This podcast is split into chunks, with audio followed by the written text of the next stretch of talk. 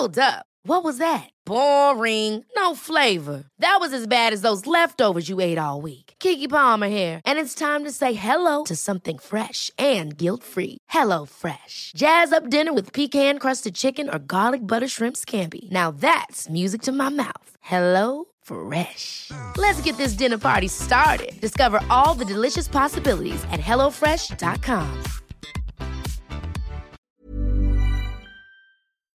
Heraldo Radio. La HCL se comparte, se ve y ahora también se escucha. Inicia las noticias de la tarde con Jesús Martín Mendoza en Heraldo Radio.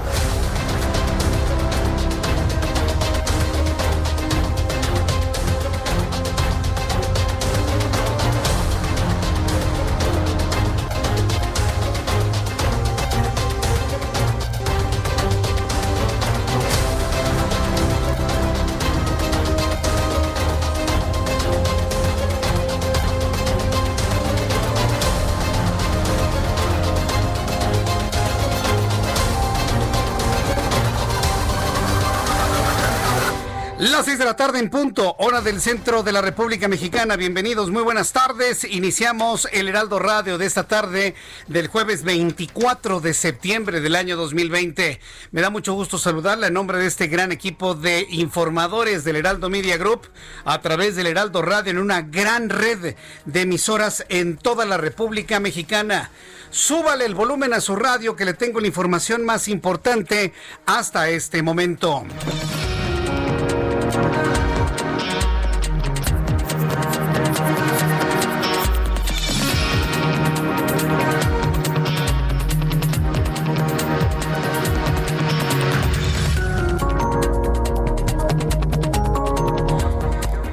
Me da mucho gusto saludarles. Soy Jesús Martín Mendoza. A partir de este momento, toda la información aquí en el Heraldo Radio. En este resumen de noticias le informo que un juez federal libró una orden de aprehensión por el delito de tortura en la modalidad de instigador y autor material en contra de Luis Cárdenas Palomino, exdirector de Seguridad Regional de la Policía Federal. Ahí sigue la venganza de la presente administración en contra de los anteriores. También le informo que el ministro de la Suprema Corte de Justicia de la Nación, esta es una noticia enorme, ¿eh? gigantesca. El ministro Luis María Aguilar propuso que se declare inconstitucional la consulta ciudadana planteada por el presidente de la República, Andrés Manuel López Obrador, sobre enjuiciar a los expresidentes Carlos Salinas de Gortari, Ernesto Cedillo, Vicente Fox, Felipe Calderón, Enrique Peña Nieto, y que se dé de santos el actual presidente. Porque si se declara inconstitucional, también López Obrador para cuando queramos enjuiciarlo después del 2024, la va a librar, ¿eh? No va a haber consulta, no va a haber consulta porque por lo pronto ya este documento, este documento que ha propuesto Luis María Aguilar, que tiene una pulcritud jurídica sorprendente, pues ha llamado poderosamente la atención ante lo que podría ser el próximo 1 de octubre una votación unánime para echar atrás este intento queriendo modificar la constitución. ¿Para qué?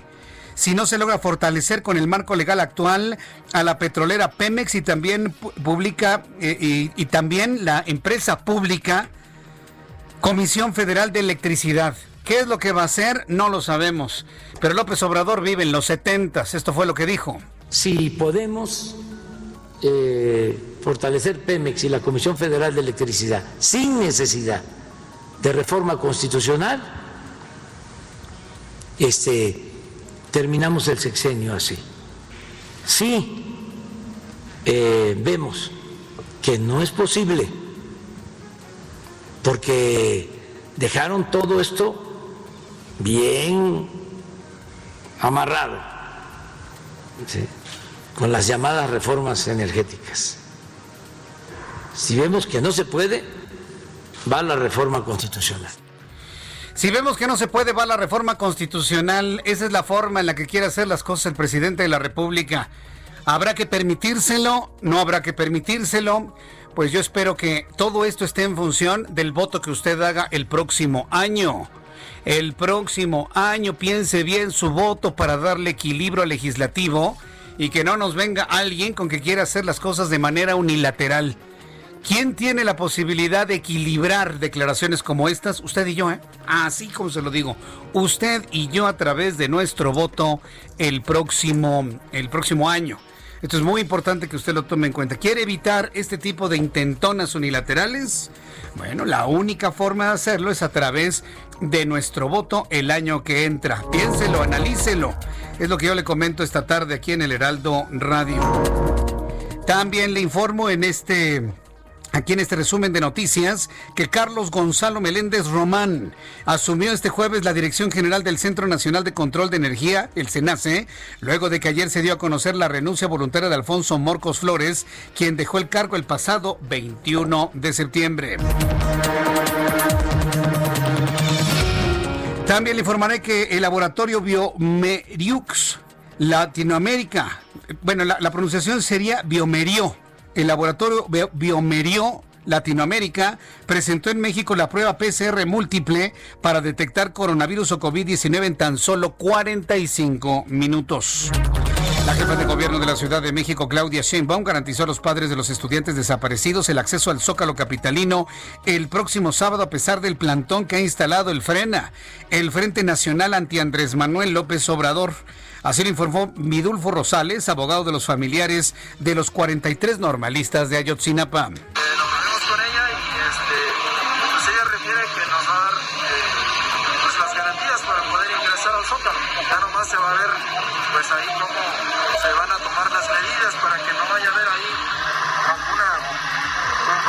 Con las personas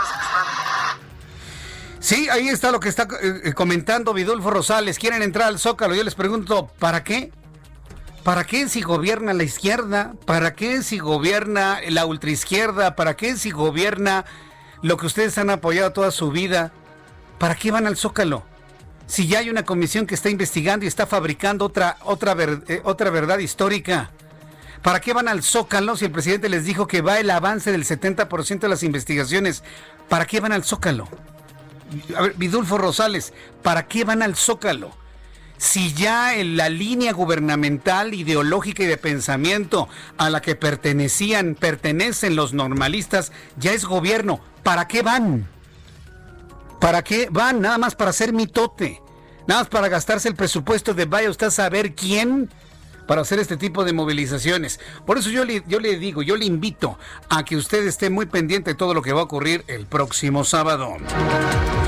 En este resumen de noticias le informo que en una decisión unánime la Junta de Gobierno del Banco de México recortó su tasa de interés referencial en 25 puntos base, finalmente a 4.25%. Es la décima primera vez que se reduce la tasa de interés.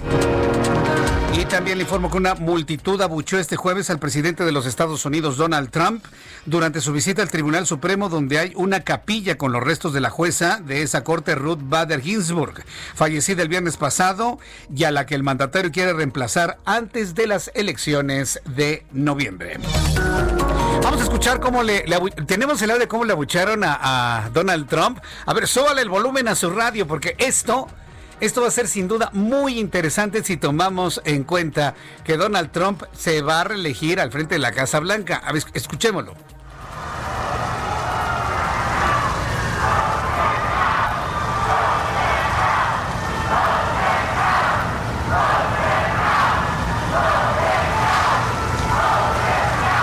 Estamos repitiendo la historia de hace cuatro años, cuando Donald Trump nadie lo quería. Bueno, no lo querían ni los republicanos y terminó convirtiéndose en el presidente de Estados Unidos.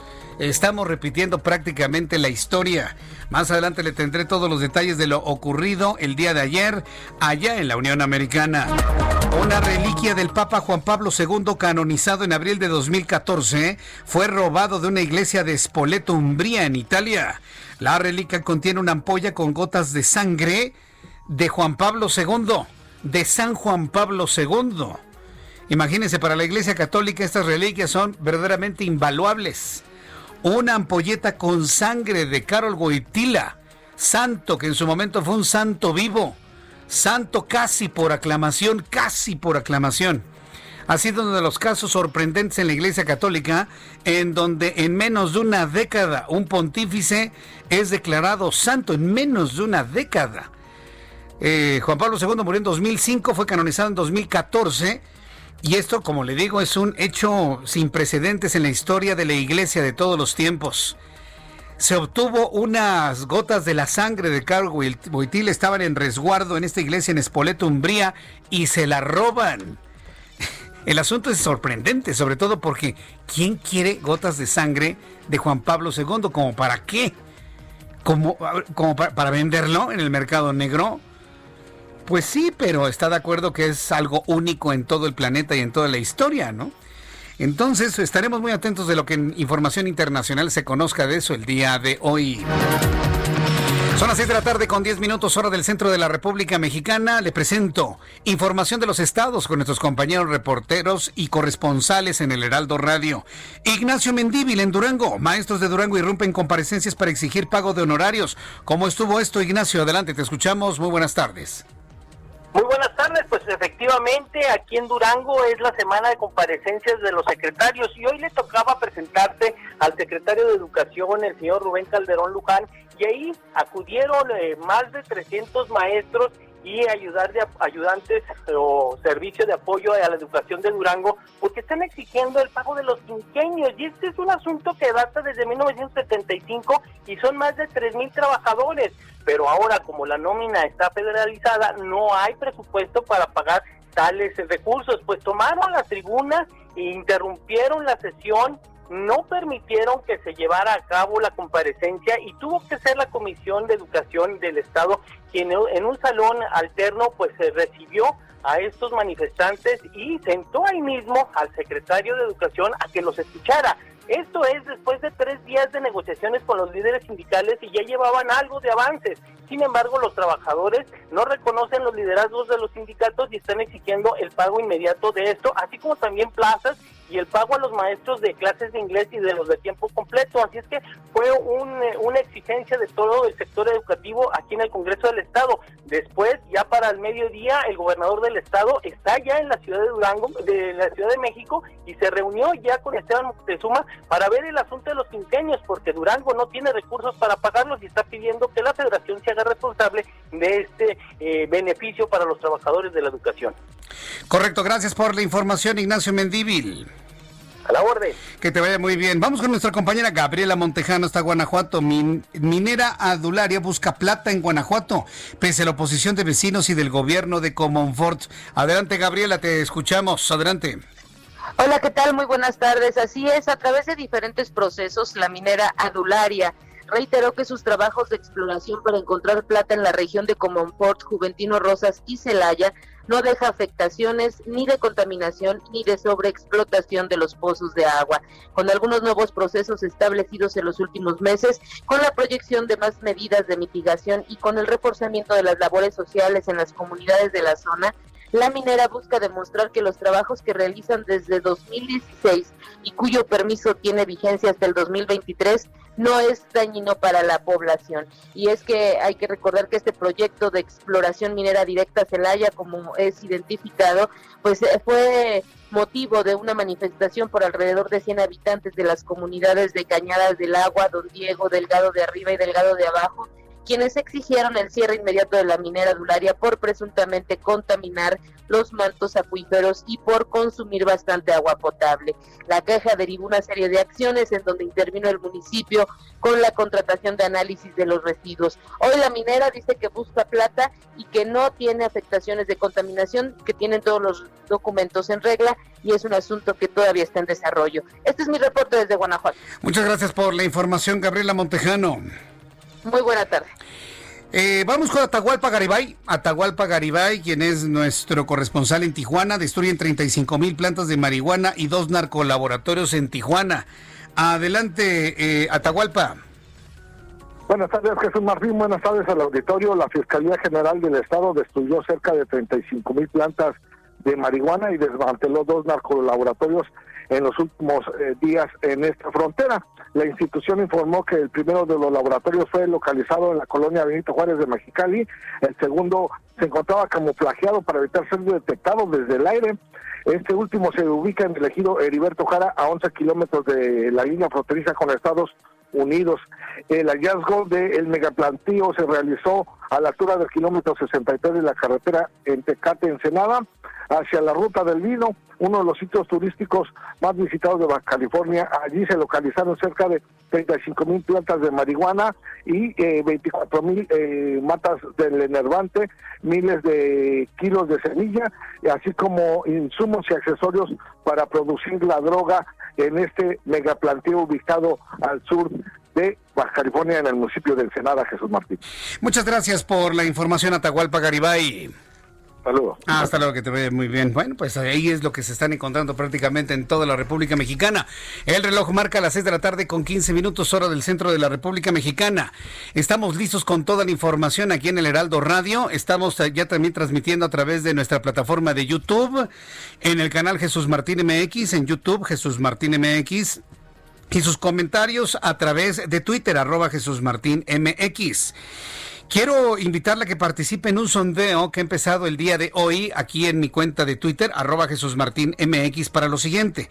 Le estoy preguntando en este sondeo el día de hoy, tomando en cuenta todos estos meses de información de COVID-19, toda la información que le hemos dado, eh, usted y yo somos testigos de cómo verdaderamente nos fastidió completamente la conferencia vespertina de Hugo López Gatel, llena de mentiras y llena de verdades a medias. Nos fastidió, hicimos a un lado la conferencia vespertina de Hugo López Gatel porque nada más le hacíamos perder el tiempo. ¿Se acuerda usted de todo ello? Bueno, ante eh, lo que hemos estado observando de gustos en cuanto al público, me ha sorprendido que la gente ya no quiere, por lo menos tengo esa, esa impresión, ya no quiere consumir la información sobre COVID-19. Y precisamente por eso le estoy preguntando en mi cuenta de Twitter y además le estoy pidiendo que me agregue un comentario. Le estoy preguntando, luego de tantos meses, ¿aún le interesa conocer información sobre COVID-19 en programas de radio y de televisión? ¿Todavía a usted le interesa que le dé los números de muertos a nivel mundial en México, contagiados, índice de, de, letalidad, lo que se informa sobre las vacunas, lo que se informa sobre las experimentaciones científicas, los casos eh, buenos, malos, feos en torno al COVID. ¿Usted quiere que le siga informando sobre esto? No le estoy diciendo que le voy a presentar lo que diga Gatel, sino la información de COVID que presenta la Secretaría de Salud, la que presenta la Universidad Job Hopkins, eh, las investigaciones científicas de otras partes del mundo, de, de, de, médicos verdaderamente serios, ¿no? Como los que tenemos aquí, ahí, como voceros. Yo, yo le invito a que me diga con toda franqueza, ¿le interesa la información de COVID por radio y televisión? A través de mi cuenta de Twitter, arroba Jesús Martín MX, entre, participe, vote, por favor. Es muy importante que usted me diga esto. Hasta el momento de las personas que han participado, el 64% me dicen que sí les interesa la información de COVID, el 22% no me interesa el COVID y el 14% dice me da igual. O sea, está o no está, la verdad no me afecta. Yo le invito por favor a que me envíe su voto en este sondeo que le estoy proponiendo a través de mi cuenta de Twitter, arroba Jesús Martín MX. Me parece que es muy importante. Me, me, estimula saber que al menos dos terceras partes, que al menos dos terceras partes de la audiencia sí necesitan, sí les interesan, sí quieren que sigamos informando sobre COVID-19. Y es un muy buen dato. Y si le sumo el 14% a quienes les da igual, bueno, pues ya estamos hablando de un 78% de personas que a quien les podríamos estar ofreciendo esta información. Le invito para que entre arroba Jesús Martín MX a través de nuestra transmisión en YouTube, Jesús Martín MX, ya estamos transmitiendo completamente normal. Vamos con nuestros compañeros reporteros urbanos, periodistas especializados en información de ciudad. Daniel Magaña, adelante, te escuchamos. Creo Jesús Martín, muy buenas tardes. Nos ubicamos aquí en la zona del anillo de circunvalación, a un costado de pues el emblemático mercado de la Merced, que el día de hoy cumple 63 años. Tú recordarás pues las fiestas que se hacen en este pues fecha, sin embargo en época de COVID, bueno pues ha sido distinto, ha sido pues una tarea incluso tanto complicada para los elementos de la Secretaría de Seguridad Ciudadana que tienen que pues arribar a persuadir, a invitar a las personas pues que ponen música, empiezan a bailar, se han realizado algunas eh, ceremonias prehispánicas de danzantes eh, prehispánicos precisamente eh, en la zona de donde se ubica la iglesia todavía hay mucha actividad comercial, pero bueno, pues así es como ha transcurrido el día de hoy, pues en esta época de COVID, el festejo, pues realmente solamente para recordar, hay algunas comidas pues aisladas que hacen los locatarios, pero ponen estas rejas para evitar pues que eh, eh, se, se, aglomere la gente en torno a estos puntos, todavía con afectaciones viales para cruzar la zona de San Pablo y más adelante la zona de la avenida Fray Servando Teresa de Mier. El reporte Jesús Martín. Muy buena tarde. Muchas gracias por la información, Daniel Magaña.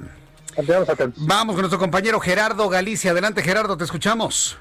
Estamos muy cerca de ese perímetro, Jesús Martín, justo en el Zócalo de la Ciudad de México y tenemos información para nuestros amigos que van a utilizar la avenida 20 de noviembre. Eh, está abierta la circulación hasta la calle de República de Uruguay. A partir de ese punto tenemos ya cierres a la circulación que están realizando elementos de la Policía Capitalina. En la motivo hay manifestantes, tenemos la presencia de indígenas triquis justo a la altura de la calle de Venustiano Carranza y además hay que recordar que el circuito del Zócalo queda completamente cerrado al tránsito por la presencia también de manifestantes y para evitar aglomeraciones. En tanto a lo que ocurre en el campamento del Frente Nacional Anti-AMLO. Lo que ha cambiado, Jesús Martín, es que ya son cada vez más eh, casas de campaña instaladas en la mitad de la explanada del Zócalo y se ha colocado ya un cerco sanitario. Las personas que ingresan deben pasar este cerco para poder formar parte de esta manifestación que exige la renuncia del presidente Andrés Manuel López Obrador. Y siguen llegando algunos grupos a gritar algunas consignas a favor del presidente de la República. Sin embargo, se mantienen a distancia. Tenemos una distancia cercana a los 5 o 6 metros, eh, también una franja de elementos policíacos y vallas metálicas, así que realmente no ha pasado a mayores. Y finalizamos el reporte con información de lo que ocurre en Iztapalapa. Hay una balacera, dos personas pierden la vida, Jesús Martín, y esto ocurre en la calle de Jardín, en Claveles y la avenida Ignacio Aldama. La colonia es Jardín de San Lorenzo, es eh, prácticamente los límites con Tláhuac. Y por lo pronto, el reporte. Oye, Gerardo, se había informado hacia las 2 de la tarde en el Heraldo Televisión de un grupo de obradoristas, y lo pongo entre comillas, de obradoristas que estaban dispuestos a golpear gente de frena y quitar las casas de campaña. Finalmente, ¿qué fue lo que ocurrió? Por fortuna todo quedó en amenazas, Jesús Martín. Luego de la presencia de elementos policíacos, se cerraron las rejas metálicas, prácticamente obligaron a este grupo eh, bastante reducido de personas a pasar y a manifestarse prácticamente frente a la catedral y prácticamente lo que había en ese momento de distancia era lo ancho del circuito del Zócalo. Ahora la presencia de elementos policíacos en ese extremo se ha redoblado y también tenemos las vallas metálicas, así que eh, de momento es prácticamente imposible cualquier roce entre manifestantes. Correcto, gracias por la información Gerardo. Excelente tarde. Excelente tarde. Son las 6 de la tarde con 22 minutos. Vamos rápidamente con Abraham Arreola, quien nos informa lo que sucede un día como hoy, o sucedió un día como hoy, 24 de septiembre, en México, el mundo y la historia. Adelante, Abraham.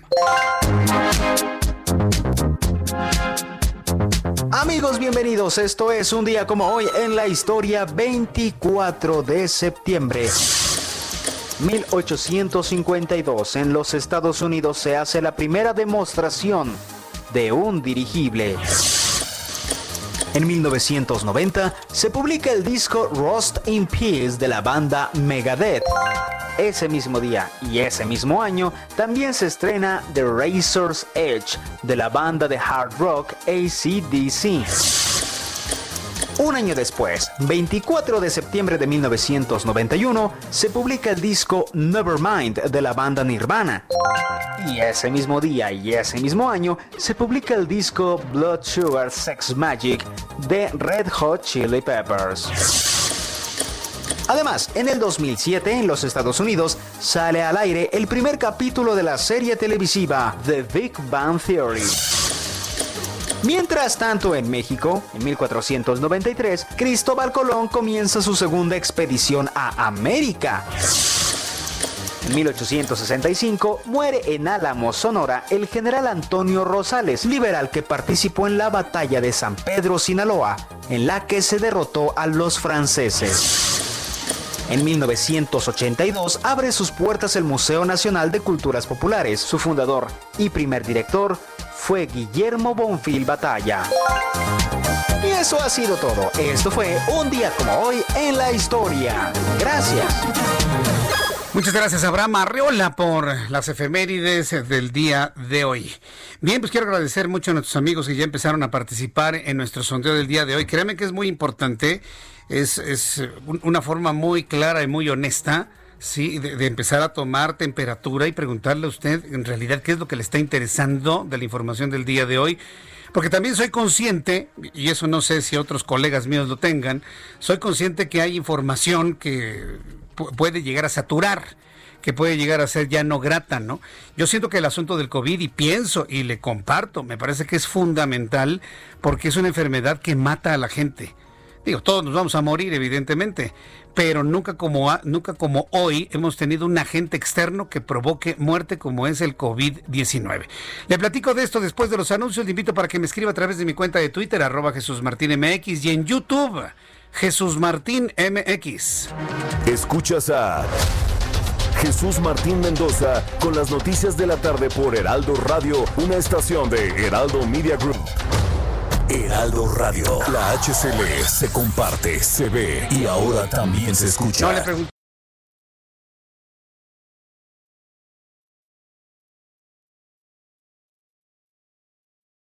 Heraldo Radio. La HCL se comparte, se ve y ahora también se escucha. Escucha las noticias de la tarde con Jesús Martín Mendoza. Regresamos.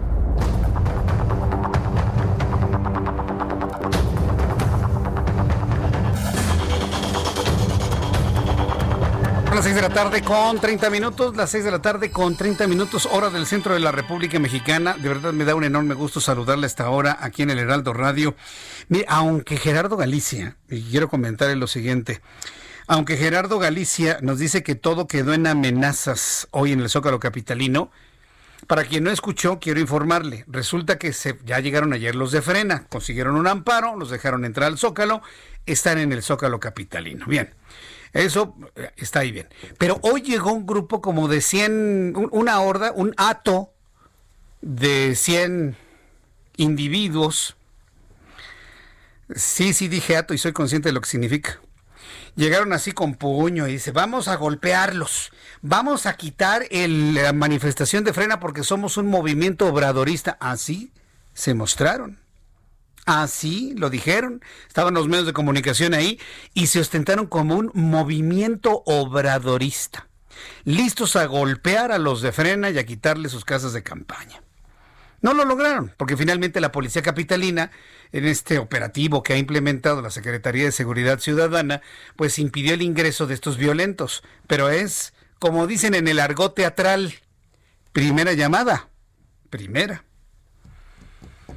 Dice Gerardo, se quedó nada más en amenazas. Yo no me confiaría, ¿eh? Yo no me confiaría. Y eso, eso es para disuadir a personas que no estén dispuestas a enfrentar una situación inclusive de gente violenta que llega a destruir todo por órdenes de... ¿Quién sabe? Dicen que es un movimiento obradorista. Y si se ostentan como movimientos obradoristas con una actitud golpeadora, el señor de las mañaneras tiene que dar una explicación, ¿eh? Tiene que, tiene o que confirmar que sí tiene un brazo rudo por ahí, un grupo paramilitar, un grupo parapolicíaco, o deslindarse, ¿no? Yo no sé quiénes serán. Yo no sé quiénes serán, pero esto es producto de la terrible división que el señor de las mañanas está provocando en México. Esto es producto de la terrible división social que el señor de las mañanas está realizando. Es, verdaderamente preocupante. Voy rápidamente con los asuntos del pronóstico del tiempo. Amigos que nos escuchan en toda la República Mexicana, pues va a seguir lloviendo. Nos sorprendió una lluvia durante toda la noche, toda la madrugada en el centro de la República Mexicana. ¿Qué es lo que sucede? El Servicio Meteorológico Nacional informa sobre las condiciones que prevalecerán durante las siguientes horas. Canales de baja presión, hay un sistema de alta presión, lluvia muy fuerte con lluvias puntuales intensas en Oaxaca y en Chiapas, lluvias fuertes con lluvias puntuales muy fuertes. Eh, eh, en, la zona centro del país y también en la zona sur. Dice el meteorológico en su más reciente información que esta noche y madrugada se pronostican lluvias puntuales en Oaxaca y en Chiapas. Hay un canal de baja presión, ingreso de humedad, inestabilidad en niveles altos de la atmósfera. Otro sistema que se observa es un canal de baja presión extendido en el noroeste, occidente y centro del país, que lo que va a provocar lluvias en el Estado de México, Ciudad de México, Morelos, Tlaxcala, las lluvias se van a acompañar de descarga eléctrica y posible caída de granizo. Entonces, si hoy cae granizo, ni se sorprenda, ¿eh? es precisamente parte de lo que nos ha informado el Servicio Meteorológico Nacional del ingreso de estas masas nubosas, cargadas de mucha lluvia, pero además combinadas con los remanentes del más reciente frente frío eh, de la temporada invernal, el número 3.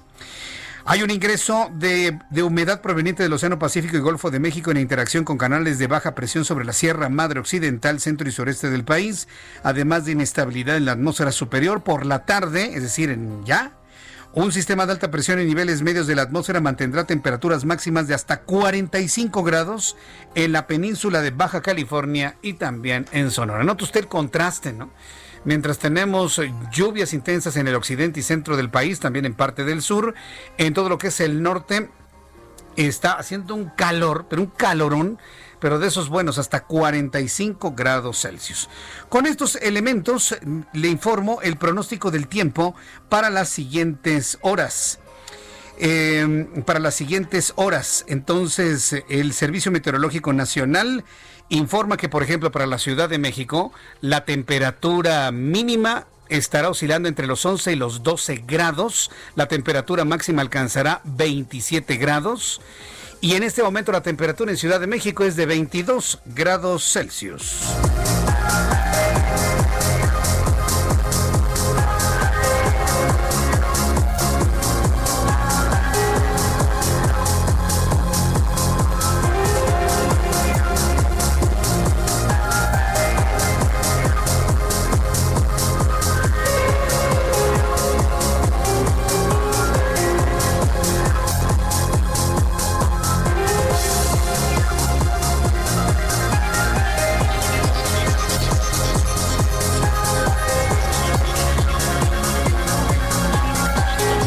6 de la tarde con 35 minutos, las 6 de la tarde con 35, hora del centro de la República Mexicana.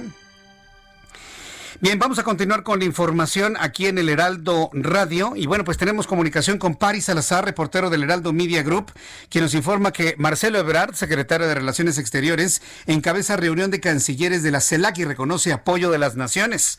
Adelante, eh, Paris Salazar, te escuchamos. Muy buenas tardes. Buenas tardes, Jesús Martín, amigas, amigos del Lealdo de México. Así es, y es que este jueves el secretario de Relaciones Exteriores, Marcelo Ebrard, encabezó la vigésima reunión de cancilleres de la Comunidad de Estados Latinoamericanos y Caribeños, en la que reconoció el apoyo de las naciones para participar en los proyectos impulsados por México. El encuentro se realizó en el marco de la 75 periodo ordinario de sesiones de la Asamblea General de Naciones Unidas, donde el canciller mexicano agradeció la voluntad de la comunidad para llevar a cabo distintos proyectos en el marco de la presidencia pro tempore de México, como la cooperación en materia de eh, espacial y también en los encuentros de rectores, así como la estrategia para combatir el COVID-19 en América Latina y el Caribe. El encuentro en este encuentro los 30 países latinoamericanos y del Caribe acordaron que México presida por un año más esta comunidad de estados latinoamericanos y del Caribe, es decir, que México tendrá un año más la presidencia de esta organización que agrupa a 30 naciones de América Latina y el Caribe y Centroamérica, excepto Brasil. Y es que también en esta reunión el embajador de México eh, ante Estado, ante Naciones Unidas, Juan Ramón de la Fuente, señaló que México será un aliado de los países latinoamericanos y del Caribe en el Consejo de Seguridad el año siguiente, ya que México presidirá y tendrá un lugar en este Consejo de Seguridad de Naciones Unidas, por lo que dijo que México podrá llevar la voz de América Latina en este Consejo de Seguridad de Naciones Unidas. Y también déjame informarte, Jesús Martín, que México ya firmó y suscribió este contrato con COVAX para que México adquiera al menos el 20% de vacunas contra el COVID-19 para la población mexicana en el próximo 2021. Un convenio que México pagará el próximo mes de octubre, un anticipo, una compra anticipada, al menos del 20% de las vacunas que México requiere para vacunar a toda la población. Jesús Martín. Gracias por la información, Paris Salazar. Buenas tardes. Hasta luego, muy buenas tardes. Esto es lo que ha informado el propio Marcelo Ebrard. En otro asunto, le informo que un juez federal libró una orden de aprehensión por el delito de tortura en la modalidad instigador y autor material en contra de Luis Cárdenas Palomino, exdirector de Seguridad Regional de la extinta Policía Federal y uno de los colaboradores más cercanos del secretario de Seguridad Pública Federal, Genaro García Luna. Ahí van las venganzas eh, de, de este tiempo, ¿no? De este gobierno contra el anterior. La solicitud de aprehensión que inició la Fiscalía General de la República contra tres elementos y exmandos de la Policía Federal acusados de golpear y torturar a cuatro supuestos integrantes de los Zodíaco, detenidos el 27 de abril de 2012, fue emitida el pasado 6 de septiembre por el juez décimo segundo de Distrito de Procesos Penales Federales de la Ciudad de México, Guillermo Francisco Urbina.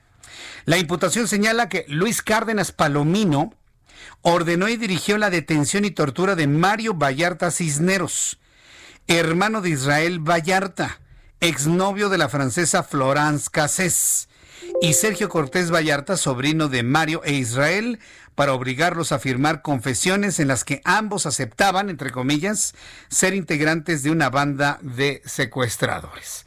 Están en la idea de quitar la existencia de los zodiaco. Pero bueno, pues ahí dicen que no fue cierto, que todo fue un montaje.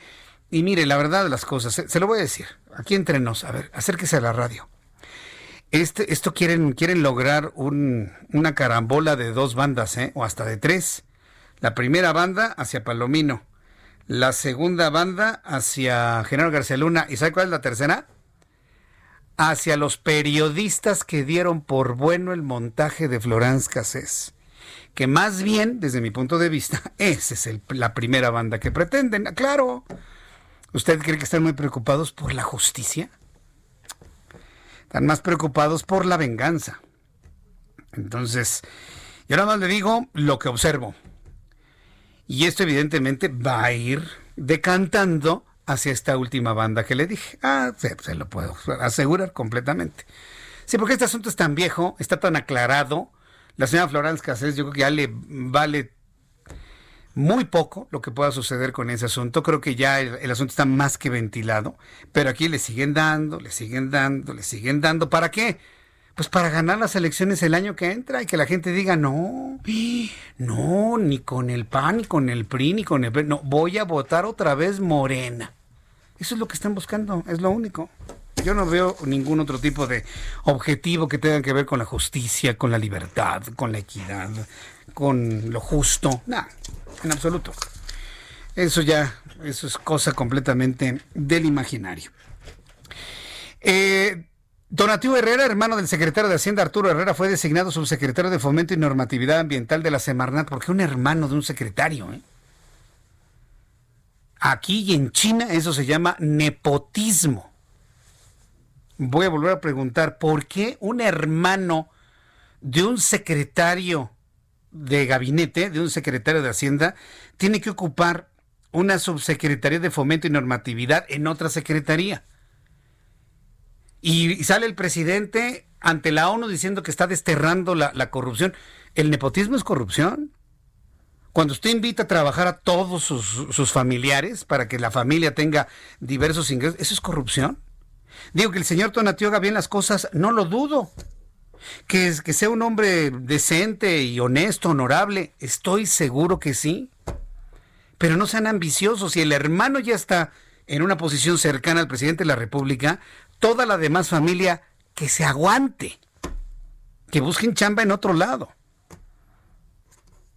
Porque inclusive eso, los que hoy son gobierno cuando eran oposición, lo señalaban. Tonatiuh Herrera es economista y antes de ser nombrado subsecretario ocupó el cargo de director de coordinación técnica y planeación del Fideicomiso del Fomento Minero. También fue su director de análisis de daño y causalidad de la Unidad de Prácticas Comerciales Institucionales en la Secretaría de Fomento Industrial, por lo que no tiene experiencia en el sector ambiental del país. Aparte, acabemos, ¿no? aparte sin experiencia en el sector ambiental de nuestro país, según la información que se ha dado a conocer. Entonces, para que vea que mientras uno anda diciendo que ya no hay corrupción, las mismas prácticas del pasado las estamos viendo. El que un hermano del secretario, insisto, yo no tengo nada en contra del señor Tonatio, y por lo que puedo leer puede ser muy bueno en lo que él hace.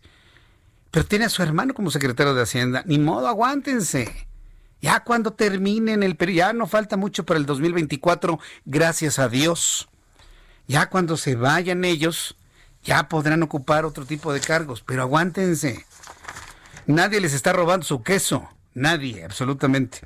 Tengo una línea telefónica Manuel, Manuel Añorbe, vicecoordinador del Partido Revolucionario Institucional, y lo he invitado porque los senadores están, eh, alertan senadores linchamiento de López Obrador a la Corte, que declaró que era lógico que se, la Corte desechara una solicitud política, bueno, la de la consulta, la consulta para los juicios a los expresidentes. Don Manuel Añorbe, me da mucho gusto saludarlo, bienvenido, gusto en saludarlo. Muchísimas gracias. También a mí me da gusto saludarte y a tus órdenes. Entonces no soy el único que estoy observando. Hay una especie de presión por parte del presidente hacia los ministros de la Suprema Corte de Justicia.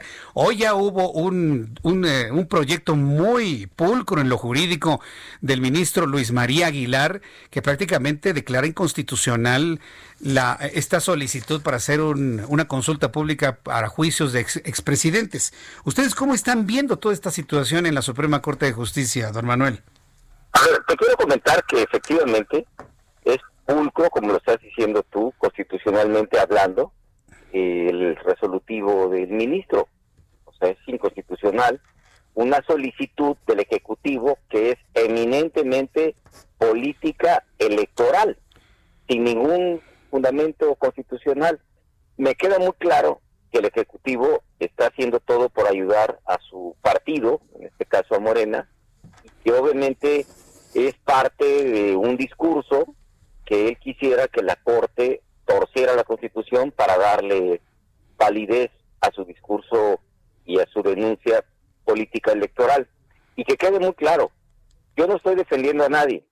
Si hay elementos suficientes, como como lo ha hecho el Ejecutivo en, otro, otros motivos y otras razones, que se presenten las denuncias hacia y en las instancias correspondientes, pero que no, eh, obviamente, esté eh, haciendo toda una estrategia electoral para que la Corte lo convalide, porque si él mismo ha dicho desde que era 18 eh, años candidato y hoy presidente de la República, tenemos que respetar la división de poderes, este es el momento en que hay que demostrarlo, no denostar a la Corte, porque ya pareciera, lo que estamos empezando a escuchar, y tú estás de acuerdo conmigo, un embate del Ejecutivo para descalificar a la Corte y mañana decir, o pasado mañana ya que se, que se resuelva, porque yo no veo cómo, puedan defender un, un tema como el que presentó el Ejecutivo y empiece a denostar a la, a la Corte y decir que que son la Corte los responsables de que no se enjuicien a los presidentes.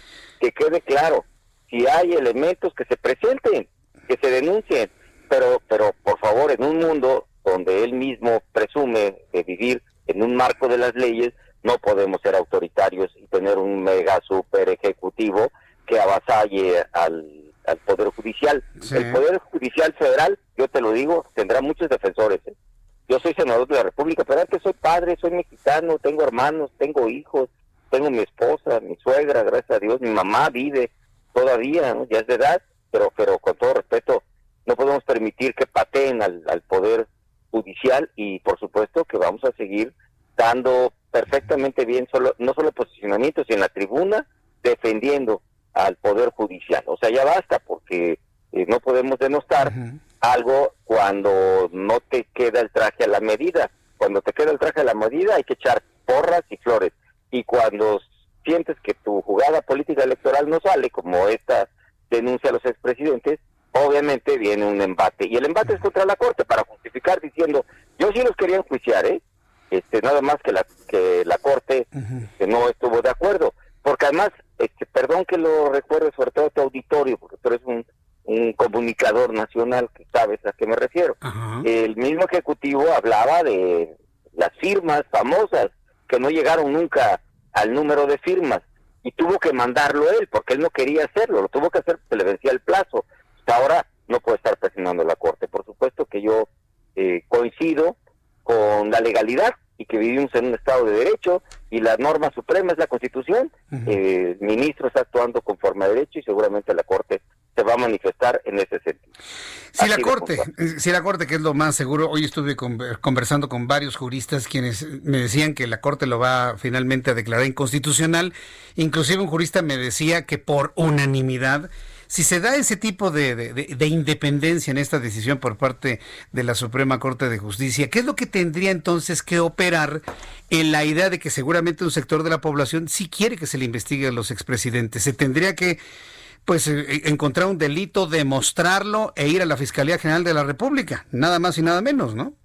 Como tú lo estás diciendo, así de puntual. Por eso yo hablo que si hay elementos, pues que se presente que las instancias correspondientes, pero no que se presente un chanchullo político electoral a la Corte y bueno, pues, estén jugando con la seriedad de la Corte. A ver, yo antes de senador de la República soy egresado de la Facultad de Derecho de la UNAM, soy doctor en Derecho de la UNAM, orgullosamente universitario, por supuesto que yo también coincido con el jurista que amablemente hizo los comentarios, pues tiene que ser eh, por unanimidad el, desechamiento de esta solicitud, así lo subrayo, política electoral rumbo al 21 para ayudarle al, a su partido en las elecciones de 2021. Eventualmente tiene que ser desechado.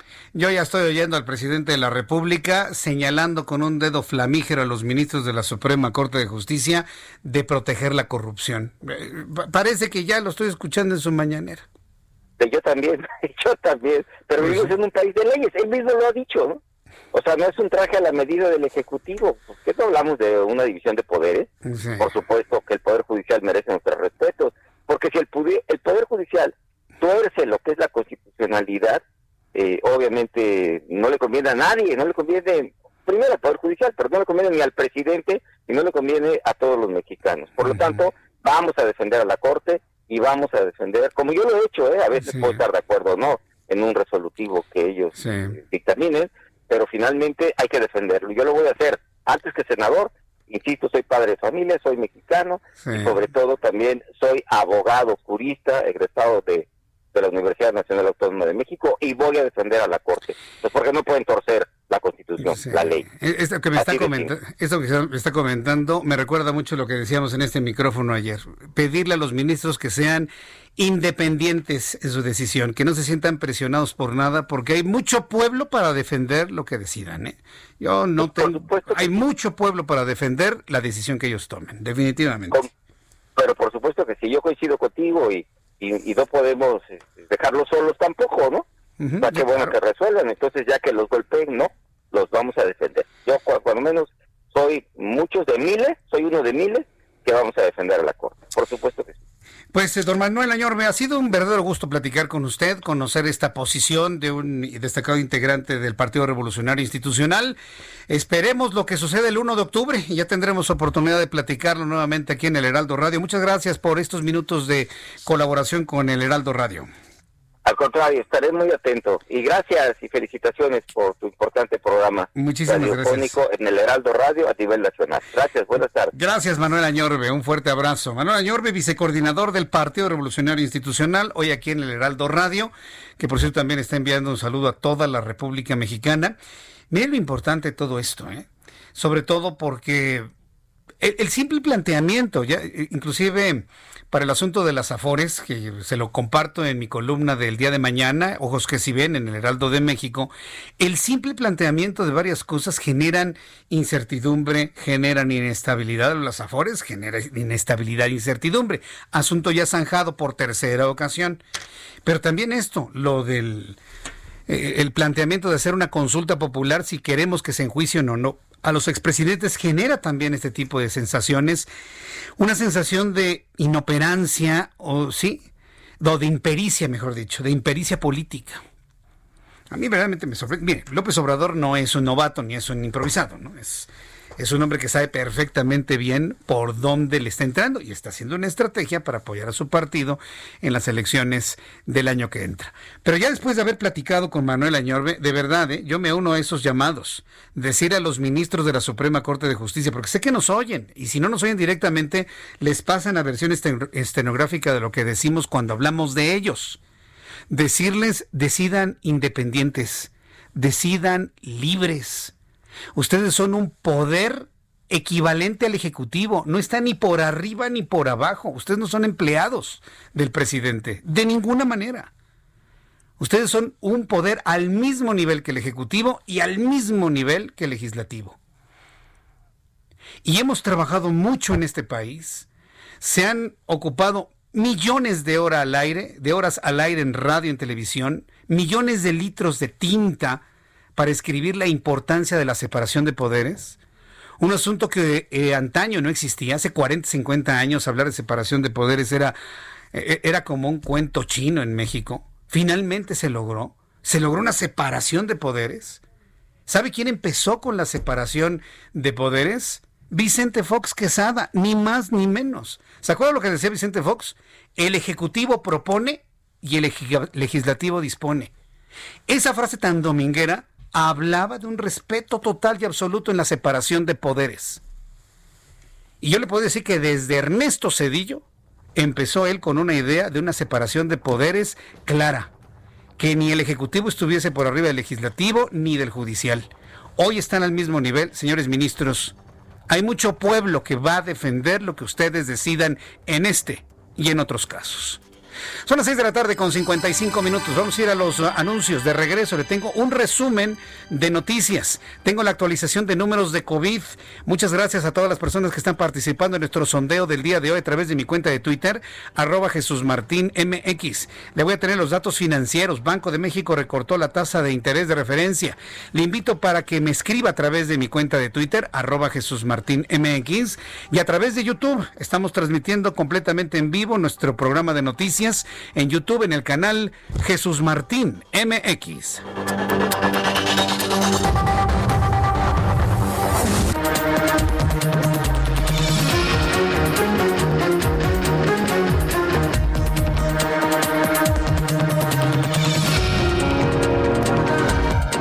Escuchas a Jesús Martín Mendoza con las noticias de la tarde por Heraldo Radio, una estación de Heraldo Media Group. Heraldo Radio.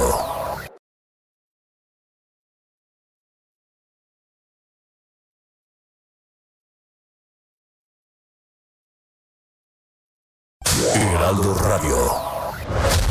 Escucha las noticias de la tarde con Jesús Martín Mendoza. Regresamos.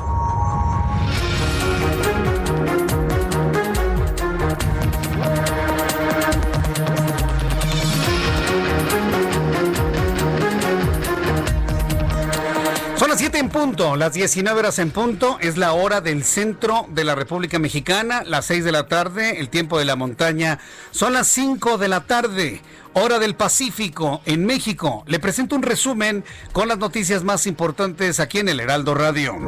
Por unanimidad reeligen a México en la presidencia pro tempore de la CELAC.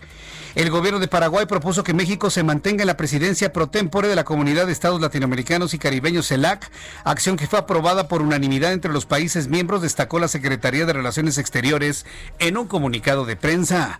En reunión realizada en la Cancillería, el secretario de Relaciones Exteriores, Marcelo Ebrard Casaubón, destacó que parte de la acción fue el acuerdo para que México y Argentina produzcan la vacuna contra el coronavirus de AstraZeneca Oxford, con información de la red de virólogos de la región.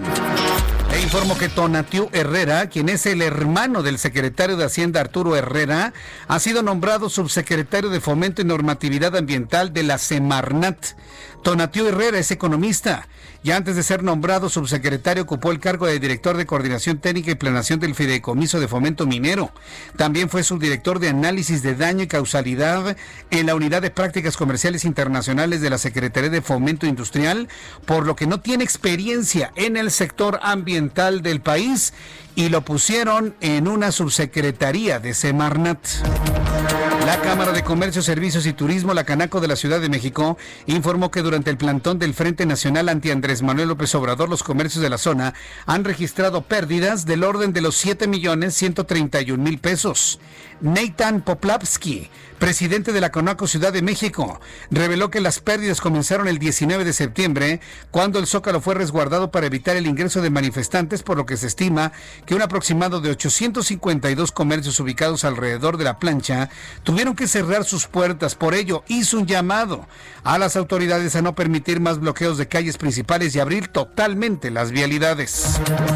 Un tribunal en Morelos dictó sentencia de tres años de cárcel a una profesora por mantener una discriminación constante en contra de una alumna. Se va tres años a la cárcel una maestra que discriminó a una alumna. María Esther Nájera, abogada de la menor, dio a conocer que además de la sentencia también deberá de realizar la reparación del daño psicológico y el daño moral, dado que esto fue debidamente acreditado a lo largo del juicio. En este sentido, Arlem Solís Martínez discriminó y humilló de manera constante a la adolescente, provocando el escarnio entre sus compañeros al grado de que la menor sufrió de parálisis en el rostro debido al fuerte estrés que le provocaban las agresiones que iniciaron en agosto de 2017, cuando a alumna ingresó en primer grado de secundaria. De acuerdo a la demanda, la recuperación facial supera los 30 mil pesos. ¿Qué viene? Ojalá y así muchos maestros, entre comillas, muerdan el polvo, que son buleadores de alumnos vayan viendo los que les quede el saco, a los que, afortunadamente son pocos en el país, pero a los que les quede el saco, vayan poniendo sus barbas a, a remojar, ¿eh? porque van a morder el polvo. La tarde de este jueves, un sismo de magnitud 4.9 grados sacudió Baja California Sur, informó el Servicio Sismológico Nacional.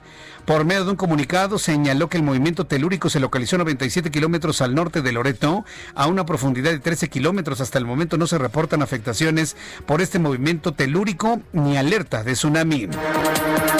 El Banco de México bajó este jueves la tasa de interés en 25 puntos base y lo fijó en 4.25. Estaba en 4.50, baja 4.25 en lo que supuso el, supuso el sexto recorte del precio del dinero en seis meses para proveer de liquidez al mercado ante la pandemia de COVID-19. La Junta de Gobierno de Banjico tomó esta decisión por unanimidad tras considerar los riesgos para la inflación, la actividad económica y los mercados financieros. El Ministerio Español de Sanidad notificó 10.653 nuevos casos de COVID-19, 3.471 en las últimas 24 horas, con lo que la cifra total de casos desde el inicio de la pandemia se eleva a 704.209 y la muerte de 31.118 españoles. México tiene más del doble de muertos, con una cifra similar de contagiados. De acuerdo con datos oficiales, excepción de Andalucía, que no ha actualizado sus cifras por problemas técnicos, Madrid sigue siendo la comunidad autónoma con más contagios, con 4.350 más, un 40% del total a nivel nacional. Vladimir Putin, presidente de Rusia, ha sido propuesto para recibir el Premio Nobel de la Paz año 2021 galardón que también aspira el mandatario estadounidense Donald Trump, anunció el escritor Sergei Komkov. En cuanto al motivo de su iniciativa, el escritor, que es apoderado del jefe del Kremlin, explicó que es apoyada por las principales personalidades de la cultura rusa y de la ciencia. Destacó que durante la pandemia de COVID-19 ordenó el envío de ayuda humanitaria a casi una treintena de países, incluido Estados Unidos, China, Venezuela, Italia e Irán. ¿Qué les parece Vladimir Putin? Y Donald Trump persiguiendo el Premio Nobel de la Paz año 2021. ¿Qué les parece?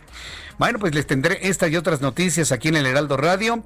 Hasta aquí la información en resumen y le invito para que siga con nosotros.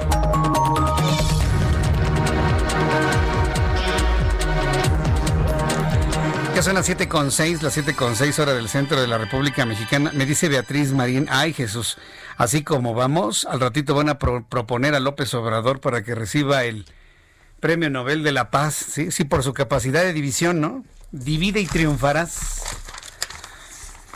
Ay, no, pues mira, así como veo las cosas, al ratito los que vamos a estar equivocados vamos a ser usted y yo, ¿eh? Dice Francisco Arce, Jesús Martín, bienvenidos a Venezuela del Norte. Andy González no sabía que este medio solo es para que eh, los que están en contra del presidente, lástima, dice Andy González. Pues quédate, y no es que estemos en contra del presidente, aquí acostumbramos pensar y analizar las cosas, Andy. Quédate, a lo mejor encuentras algo interesante, precisamente esa es la diversidad. Ramón Rojas, por lo que dice que por lo de los besos y los abrazos, dice, hablo va para el Premio Nobel de Ciencias, me dice Lebrija Murillo. No, pues tampoco, ¿no? Digo, tampoco. No, no creo. A lo mejor lo ponemos para el de economía. El premio, el premio Nobel de Medicina, ¿no? Para Jorge Alcocer. No. Bueno, ya. Ya dejé para López Gatel. No, ya, ya, ya ese ya es escarnio, ya. La, la, verdad, la verdad es que hasta duele, hasta duele decirlo. La verdad, duele. Vamos con nuestros compañeros reporteros urbanos. Vamos con nuestro compañero Daniel Magaña. ¿En dónde te ubicas, Daniel Magaña? Adelante. ¿Qué tal, Jesús Martín? Información vehicular de la zona del eje 1 Oriente, en el tramo de la avenida Andrés Molina Enríquez, a la altura de la calle Coruña. Va en aumento la actividad vehicular, pero a partir de este punto es una buena opción este eje vial, el eje 1 Oriente, para desplazarse hacia la colonia militar Marte o bien para incorporarse hacia los ejes viales de la zona sur de la ciudad. No encontramos complicación para incorporarnos hacia la zona del eje 5. que, bueno, pues parece que ya ha dado algo de tregua la lluvia que se había estado presentando en la ciudad no, solamente hay que pues, tener en cuenta el cambio de bloque de carril de la derecha a, partir del eje 5 de este eje vial, del eje 1 oriente, ya que a partir de aquí únicamente el bloque de carriles de la derecha avanza en dirección hacia la zona del circuito interior. El reporte, Jesús Martín. Muy buenas tardes. Gracias, muy buenas tardes. Eh, Gerardo Galicia, ¿en qué parte de la Ciudad de México te ubicas? Gerardo, adelante, te escuchamos. Excelente, don Che Jesús Martín. En la calle 5 de mayo, de momento tenemos un buen avance para nuestros amigos que dejan atrás la zona del eje central y se dirigen hacia el primer cuadro de la ciudad. Únicamente hay que recordar que van a poder avanzar hasta la calle de Palma. Ya a partir de este punto tenemos eh, cierres a la circulación realizados por elementos policíacos porque es eh, prácticamente imposible llegar al zócalo de la Ciudad de México. Para quienes van a utilizar la calle de Isabela Católica, esta se ha convertido en una mejor opción que la avenida 20 de noviembre para nuestros amigos que se dirigen a calles cercanas a la zócalo de la Ciudad de México. Y para nuestros amigos que van a utilizar la calle de Bolívar, de momento de lo más complicado su cruce con Izazaga se debe a operación de semáforos. Habrá que tomarlo con mucha, mucha calma. Por lo pronto, el reporte seguimos muy, muy pendientes. Gracias por la información, eh, Gerardo Galicia. Hasta luego. Hasta luego, que te vaya muy bien. Quiero informarle que Ricardo Monreal, quien es eh, senador de la República por el Movimiento de Regeneración Nacional y también, bueno, presidente de la Junta de Coordinación Política, Ricardo Monreal confió en que los ministros de corte liberal, y estamos hablando del sondeo, es, la nota número 26, eh, ahora que ya tenemos varias lecturas de que finalmente los ministros de la Suprema Corte de Justicia van a declarar inconstitucional la encuesta o la, la consulta popular sobre el juicio a los expresidentes, bueno, hoy Ricardo Monreal ha comentado lo siguiente está confiando en que los ministros de corte liberal, me gustaría saber quiénes son los ministros de corte liberal, impongan la razón sobre la propuesta de declarar inconstitucional la consulta popular para enjuiciar a cinco expresidentes. Dijo que la propuesta aún tiene que ser valorada y discutida en el Pleno de la Suprema Corte de Justicia de la Nación. Esto fue lo que dijo Ricardo Monreal. No quiero adelantar vísperas, no deseo aventurarme en un pronóstico sobre la resolución que emitirán pero estoy seguro que hay ministros de corte liberal, no estoy descalificando a ninguno, pero se va a imponer la razón, el buen juicio y sobre todo eh, atender el reclamo tan impresionante que se tiene sobre este tema. Esto fue lo que comentó Ricardo Monreal, que por cierto, hoy estuvo muy activo. ¿Sabe con quién se reunió Ricardo Monreal? Se reunió con Manuel Velasco, senador de la República. Y ambos se reunieron y a través de sus redes sociales aparece senda fotografía de Ricardo Monreal junto con Manuel Velasco y atrás de ellos una fotografía de Benito Juárez. A través de su cuenta de Twitter, el senador Manuel Velasco informa, me reuní con el presidente de la Junta de Coordinación Política del Senado, Ricardo Monreal, con quien coincidimos en privilegiar los acuerdos para aprobar un paquete económico responsable y con alto contenido social para el año 2021. Ese es el compromiso, eso es lo anunciado. Hoy muchas actividades del senador Ricardo Monreal, sobre todo con esta, esta declaratoria y también lo que haya compartido a través de sus redes sociales el senador Manuel Velasco al reunirse con Ricardo Monreal. Vamos con nuestros corresponsales en la República Mexicana. Me da mucho gusto saludar. Vamos directamente con información desde Veracruz. Juan David Castilla, me da gusto saludarte. Hay un bloqueo en la carretera Jalapa-Coatepec. ¿Qué es lo que ocurre? Hola, ¿qué tal? Muy buenas tardes, Jesús Martín. Te saludo con mucho gusto también a todas las personas que nos escuchan. Así es, como bien lo mencionas, fíjate que pobladores de los Arenales bloquearon la carretera Jalapa-Coatepec, donde dijeron estar hartos de los constantes accidentes automovilísticos que se registran en dicha vía de comunicación. Los quejosos recordaron que la carretera fue inaugurada en febrero de 2018 y desde entonces al menos seis personas murieron a causa de accidentes viales en la zona.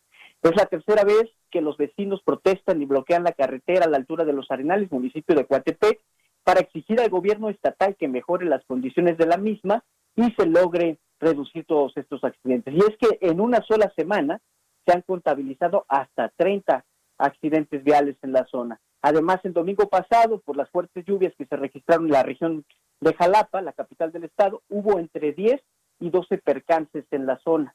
Es por esto que eh, están exigiendo a la Secretaría de Infraestructura y Obras Públicas que coloque topes o cualquier otra infraestructura que obliga a los conductores a respetar el límite de velocidad de 60 kilómetros por hora. Eh, los pobladores bloquearon esta vía de comunicación durante la mañana y lograron que fuese firmada una minuta de trabajo con autoridades de la CIOP donde se comprometen a iniciar trabajos la próxima semana, de hecho el lunes 28 de septiembre, para evitar accidentes. Van a ser colocados cuatro reductores de velocidad sobre este sobre esta carretera Jalapa-Coatepec para disminuir el número de accidentes. Eh, dos rampas serán construidas ahí donde se llevó a cabo la manifestación, en los Arenales, y el otro tanto en la comunidad de La Orduña, muy cerca de la entrada al, pueblo mágico de Coatepec. Y este es el reporte, Jesús Martín. Gracias por la información, Juan David. Te mando un abrazo, hasta luego. Igualmente, que te ve muy bien, hasta luego. Del estado de Veracruz vamos directamente hasta el estado de Jalisco. En Guadalajara, Jalisco está Mayeli Mariscal. ¿Qué información ha generado el gobernador de la entidad, Mayeli? Hola, ¿qué tal? Muy buenas tardes. Buenas tardes al auditorio. A nombre de los 10 gobernadores de la Alianza Federalista, el mandatario estatal, Enrique Alfaro Ramírez, ha pedido que el gasto o el presupuesto justamente para el 2021 no sea menor al que se les entregó justamente este año. Y es que explicó que el presupuesto federal tiene un incremento de 0.3% en términos reales, sin embargo, el gasto federalizado tendrá una disminución real para el 2021 de 5.5%. Y es que ya sabemos que, bueno, los gobernadores de Aguascalientes, Chihuahua, Coahuila, Colima, Guanajuato, Durango, Michoacán, Nuevo León, Tamaulipas y Jalisco proponen diseñar un mecanismo con la Secretaría de Hacienda y Crédito Público justamente para compensar esta caída de 5.5% en este gasto presupuestado para el 2021. Y es que algunas de las propuestas o los puntos que están eh, acordando, pusieron sobre la mesa, es crear un fondo de estabilización para compensar justamente esta caída eh, parte de los remanentes del Banco de México y recursos provenientes de la extinción de fideicomisos, así como también el clarificar los criterios de distribución territorial de los fondos para la Secretaría de Comunicaciones y Transportes, para el INSABI, para Fotradis, garantizando que cuando menos no haya una disminución, también se preocupan justamente por el presupuesto para los municipios a través de Fortasec, que tiene que ver con la seguridad, así como también para las escuelas de tiempo completo.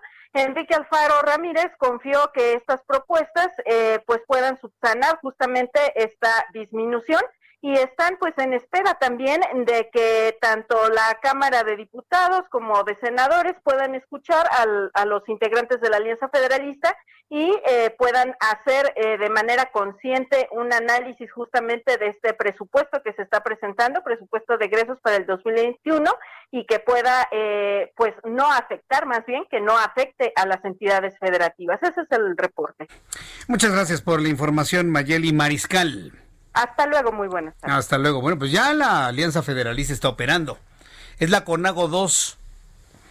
La CONAGO con 22. La CONAGO 2 con 10. O bueno, Alianza Federalista. Pero en, los hechos, en lo operativo, es eso. Finalmente estamos hablando de una CONAGO 2. Bueno, son las 7 con 17, las 7 con 17. Quiero decirle que hoy hay una gran fiesta aquí entre nuestros amigos del chat de esta forma de comunicación que tenemos usted y yo a través de nuestro canal de YouTube, en el canal Jesús Martín MX. Entre al canal Jesús Martín MX en YouTube y felicite por su cumpleaños a Rubén Martínez Sánchez. Desde aquí te enviamos un fuerte abrazo, estimado Rubén. Rubén Martínez Sánchez es su cumpleaños. Me dice, ay Jesús Martín, salúdame, hoy es día de mi cumpleaños. Lo han saludado todos los, eh, todos nuestros amigos que eh, a esta hora de la tarde nos conectamos en este canal. Y bueno, pues él se siente muy, muy contento. Felicidades por tu cumpleaños, Rubén Martínez Sánchez. A nombre de este gran equipo de profesionales de la información te enviamos un fuerte abrazo, come mucho pastel y te deseamos lo mejor. Fundamentalmente te deseamos mucha salud, porque hoy precisamente es un valor precioso, es un bien precioso la salud. En no tener ningún tipo de enfermedad, en no consumir nada de medicamentos para absolutamente nada, ese es uno de los mejores regalos que nos puede dar la vida. Ya lo demás, ya viene por añadidura. Bien, quiero informarle lo siguiente, ya tenemos, ya tenemos números de COVID, ya tenemos números de COVID, pero antes quiero agradecerle infinitamente que usted participe en nuestro sondeo del día de hoy a través de mi cuenta de Twitter, arroba Jesús Martín MX, le, le he escrito lo siguiente. Te invito a participar en este sondeo. Luego de tantos meses, ¿aún te interesa la información sobre COVID-19 por la radio y la televisión? ¿Aún te interesa la información de COVID-19 por la radio y la televisión? Hasta este momento de las personas que han participado en nuestro sondeo está en arroba Jesús Martín MX, arroba Jesús Martín MX, el 66% nos dicen que sí les interesa la información de COVID-19. El 21% no le interesa, al 13% le da igual. Entonces, si sumamos el 66 más el 13, que le da igual, que podemos hacer una, una sección o espacios de información de COVID, pues estamos hablando del 79%, el 79% de las personas que han participado, que son nuestros seguidores en este programa, en Twitter, nos ven en televisión, sí les interesa la información de COVID. Pero también debo decirle, he pedido la opinión, he pedido la opinión del público. Y en las opiniones, ¿sabe qué es lo que me he encontrado? Que la gente sí quiere la información de COVID, pero de fuentes fidedignas. No quieren saber nada de López Gatel. No quieren saber nada de la información que genera Andrés Manuel López Obrador. Hay una persona que me dijo, sí quiero la información, pero quiero que sea un resumen nada más. Eh, dice María Hernández, claro que me interesa, yo seguiré siendo el tema de mayor importancia. Además, cada día me entero de más casos de contagios de mis amigos. Ayer que transmitieron desde el ABC, el programa estuvo más interesante. Ustedes, los medios, son importante fuente de información. Ayer, por ejemplo, fue un programa en el de, donde tuvimos una gran carga de información sobre COVID, pero vista desde el punto de vista de protocolos, de cuidados, de atenciones, de cómo opera, cómo funciona, qué es lo que hacen. Hoy en el Heraldo Televisión platiqué con un senador de la República, el presidente de la Comisión de Salud del Senado de la República, quien tuvo COVID y, salió bien librado y le, le, diagnosticaron COVID grave. Y sobrevivió y, y, bien, estaba muy bien, al grado de que vino acá, platicamos y se le ve bien y fuerte. Dice Lázaro Rivero, claro que sí me interesa saber los avances de las vacunas, número de contagios, número de fallecidos. Claro que me interesa la información, Jesús Martín. Raúl Ortiz me dice, a pesar de que es fastidioso, creo que es importante conocer los datos para tener una dimensión clara de dónde nos encontramos. Carlos Gómez, Jesús, yo creo que sí hay que estar enterado todos los días de cómo está desarrollándose el virus y con base en eso tomar precauciones. Fernando del Río, me da igual, sospecho que el gobierno reporta datos erróneos, solo procuro cuidarme a mí y a mi familia. Maru Palacios, buenas tardes. Claro, claro que me interesa, porque si no es el único, si es mejor en información, gracias a Dios, que Dios lo bendiga. Gracias, Maru. Destino 3000, sí me interesa la información, estar al pendiente de un posible rebrote, estar al pendiente sobre la vacuna. Y así van los comentarios, ¿eh? La verdad, yo les agradezco mucho eh, eh, esta participación. Créanme que para nosotros como informadores, nosotros como eh, productores de un programa informativo, es, estos datos son para nosotros muy valiosos, porque esto nos orienta a saber cuáles son sus, angustias, sus preocupaciones, su necesidad de información y demás. Por ejemplo, ya tenemos los datos de COVID el día de hoy. Mucha atención, súbale el volumen a su radio. Ya tenemos los datos de COVID. Hoy hubo más casos de contagiados que ayer. Y ayer hubo más que anteayer. Entonces, en estos días ha ido subiendo. Ayer le hablaba de 4.900 casos, hoy tenemos 5.408 más de ayer al día de hoy para sumar 715.457 mexicanos, aunque no le gusta el presidente, mexicanos contagiados de COVID-19.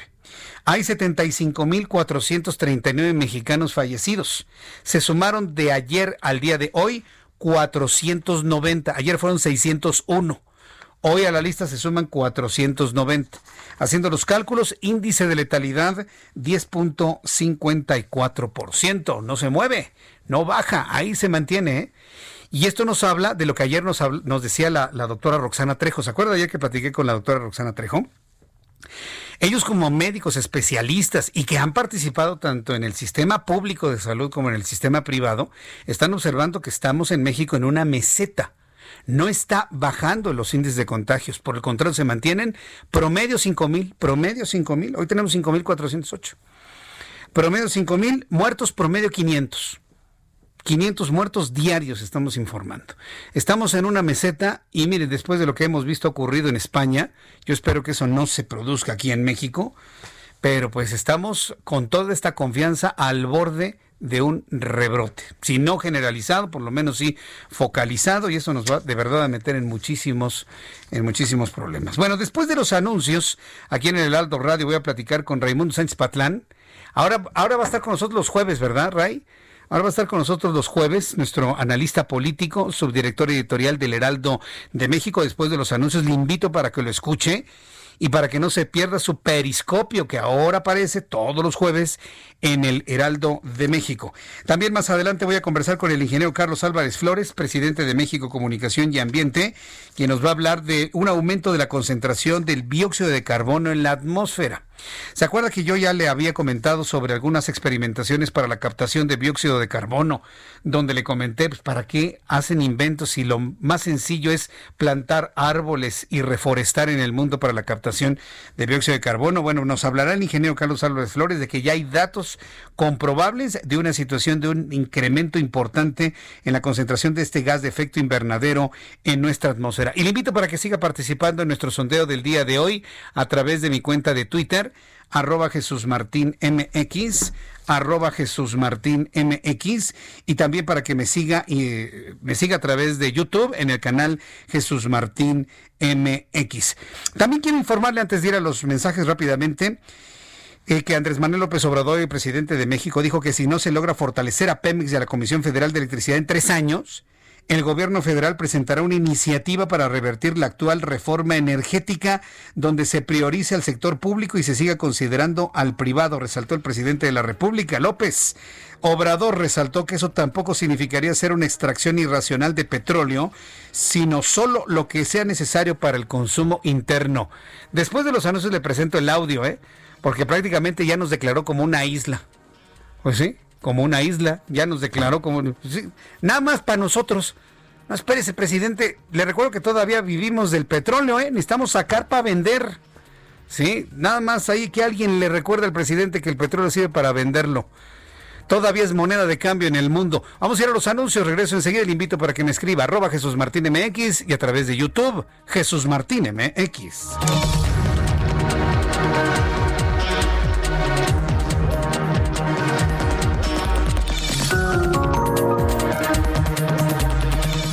Escuchas a Jesús Martín Mendoza con las noticias de la tarde por Heraldo Radio, una estación de Heraldo Media Group.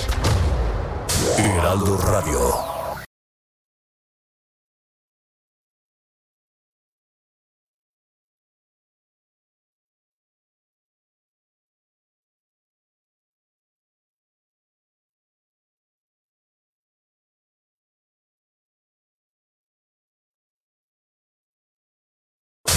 Radio. Escucha las noticias de la tarde con Jesús Martín Mendoza. Regresamos.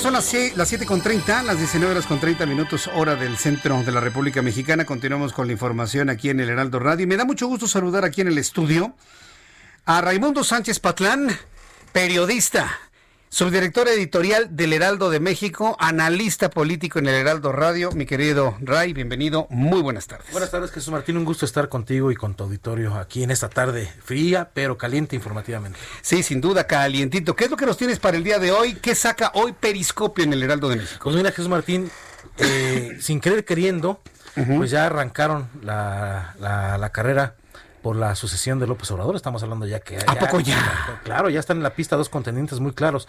Anaya, Ricardo Ajá. Anaya, el ex candidato presidencial del PAN, anunció su retorno a la política activa con el pretexto de que va a presentar un libro, va a recorrer el país, va a hacer una gira, va a copiar el modelo de López Obrador, va a recorrer el país completamente para, pues, obviamente con la intención de construir una candidatura presidencial una segunda candidatura en su caso, eh, y la forma en que lo recibió la 4T también es indicativo de que ya inició. Aparece Anaya diciendo que ¿no? aparece Anaya diciendo que regresa y sale la unidad de, inteligencia financiera o Santiago Nieto en este caso que es titular a decir que eh, el panista es uno de los señalados por Emilio Lozoya por haber sido beneficiados de presuntos actos de corrupción. Ese fue el recibimiento que le dieron. Se pone en la pista Anaya. Ahora sí, como haya sido, como haya sido, Anaya ya está en la pista ya está en por la, presidencia. Y el otro que ponen en la pista de manera involuntaria es a Marcelo Ebrard. A Marcelo Ebrard lo pone en la pista Porfirio Muñoz Ledo. Ah, en el rebote discute. Porfirio lo pone de manera pérfida en la pista presidencial a Marcelo Ebrard. ¿Por qué? Porque Porfirio quiere convertir eh, la competencia por la dirigencia de Morena en el inicio o ya lo convirtió en el inicio de la carrera presidencial y quiere frenar a Marcelo Ebrard. Y vamos, lo que dijo eh, Porfirio Muñoz Ledo, se lo dijo al diario El País, te lo voy, a leer si me permites completo. Dice, mi querido amigo, lo digo con respeto, Marcelo Ebrard, está ansioso, ganoso, desembocado para ser presidente de la República. En todos sus actos lo demuestra. Que se cuide. Perdóname, Marcelo, pero te vas a ir del partido si sigues así. Yo me comprometo, te vas. Aquí en China ese es un destape presidencial eh, pérfido, como pérfido, ¿no? ¿Por qué? Porque le está echando a las huestes encima a Marcelo Ebrard, las huestes obviamente del grupo que lo apoya, que son los llamados puros, donde está Berta Luján, donde está el director de Pemex, Octavio eh, Romero, eh, y otros más. ellos están perfilando otra candidata que ellos quisieran a, la jefa de gobierno Claudia Sheinbaum eh, de, candidata a la presidencia. Bueno, Claudia Sheinbaum no ha dicho que se apunta ni que se desapunta, pero ellos ya están empezando el golpeteo contra el canciller Marcelo Ebrard. Más allá de la competencia interna de Morena, ya la caballada de ese grupo de Morena está contra el canciller Marcelo Ebrard. ¿Qué evidencia esto? Uno, que en efecto, pues están viendo a Marcelo Ebrard como el más aventajado, en la, en la contienda interna. Sí, el más visual, el más mediático. El más visual, más mediático, el que tiene más posibilidades en este momento de convertirse en candidato presidencial y al que hay que bajar a como de lugar. Y es el más articulado, Ray, porque inclusive le ha hecho de secretario de Hacienda, secretario de Gobernación, secretario de Salud. De todo lo ha hecho. Secretario de Economía. De, energía, trajo con su lo de las pipas estas famosas. Eh, ¿Y qué más evidencia esto? En la política real, lo que le llaman la realpolitik, lo que evidencia es que las carreras presidenciales, ¿cuándo inician? Cuando ya el gobierno no tiene para dar más. Cuando el gobierno ya prácticamente está terminado.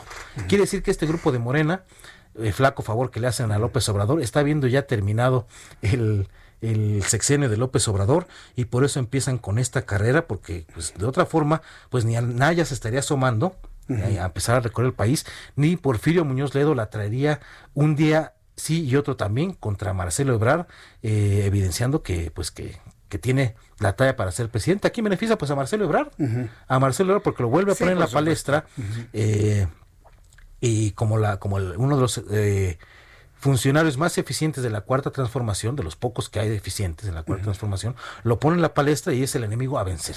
Este aparece y desaparece Marcelo Ebrard, ¿por qué?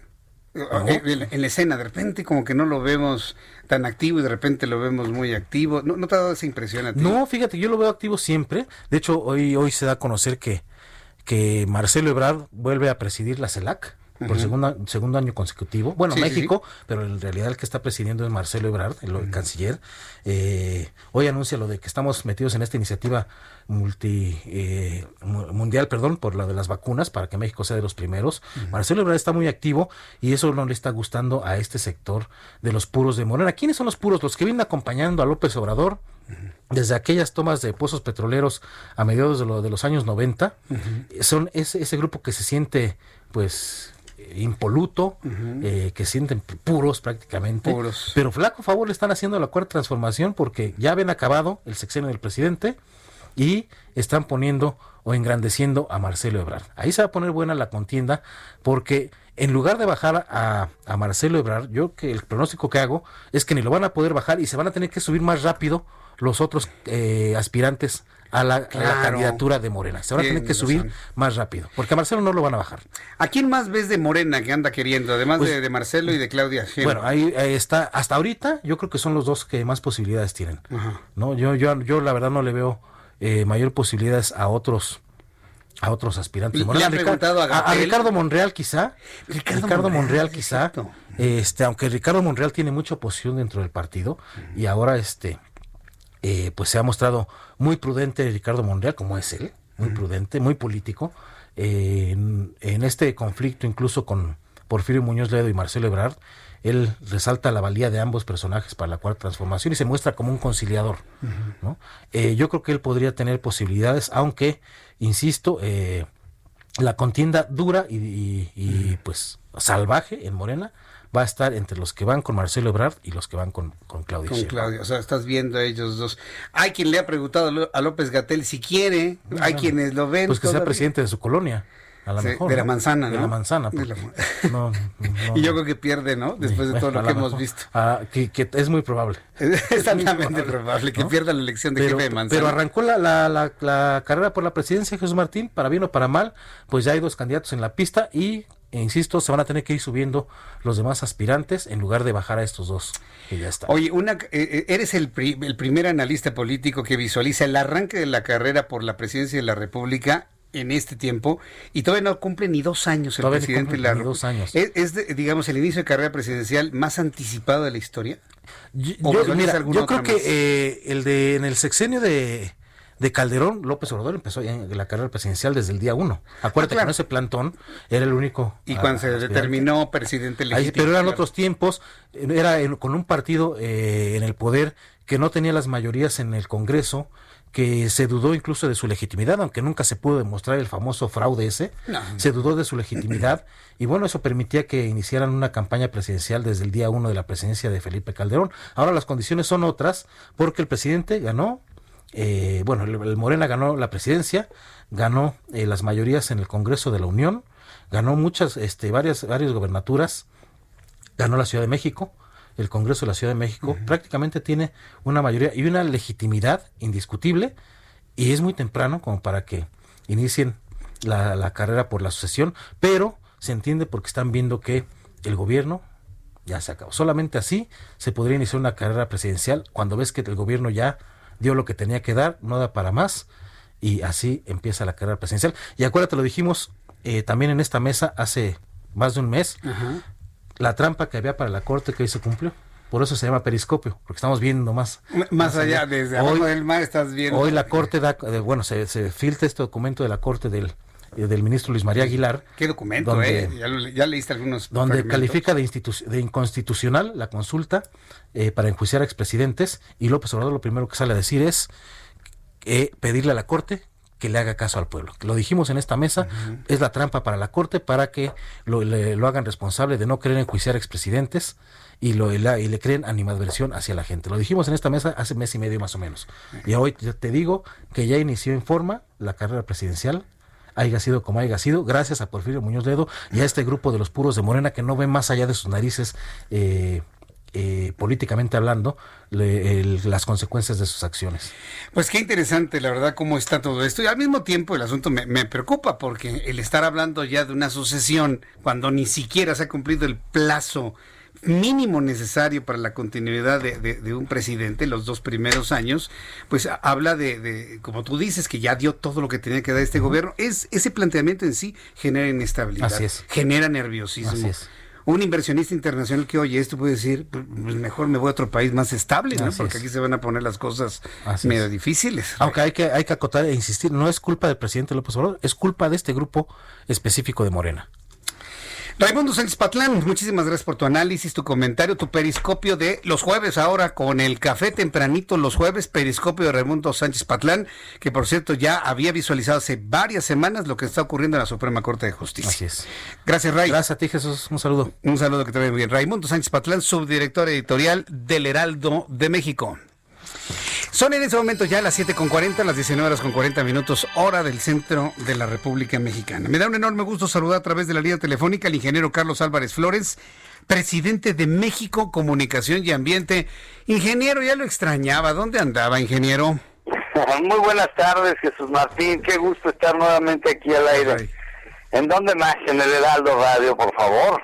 Y, cada vez más nacionales, ingeniero, cada vez más nacionales. Ya estamos en ah. Tapachula, ya estamos en Tehuantepec, ya estamos en Tuxtla Gutiérrez, ya vamos a llegar a La Paz. Bueno, ya, ya ni me, se me olvidan algunas de las plazas que en este momento lo están escuchando, ingeniero. Pues excelente, a todos los mexicanos, a todos esos millones de mexicanos que nos escuchan. Hoy vamos a hablar de la nueva medición, del nuevo número que determinó el observatorio de Mauna Loa. Acuérdate que hay un observatorio que está verificando la concentración de CO2, del dióxido de carbono, en la atmósfera.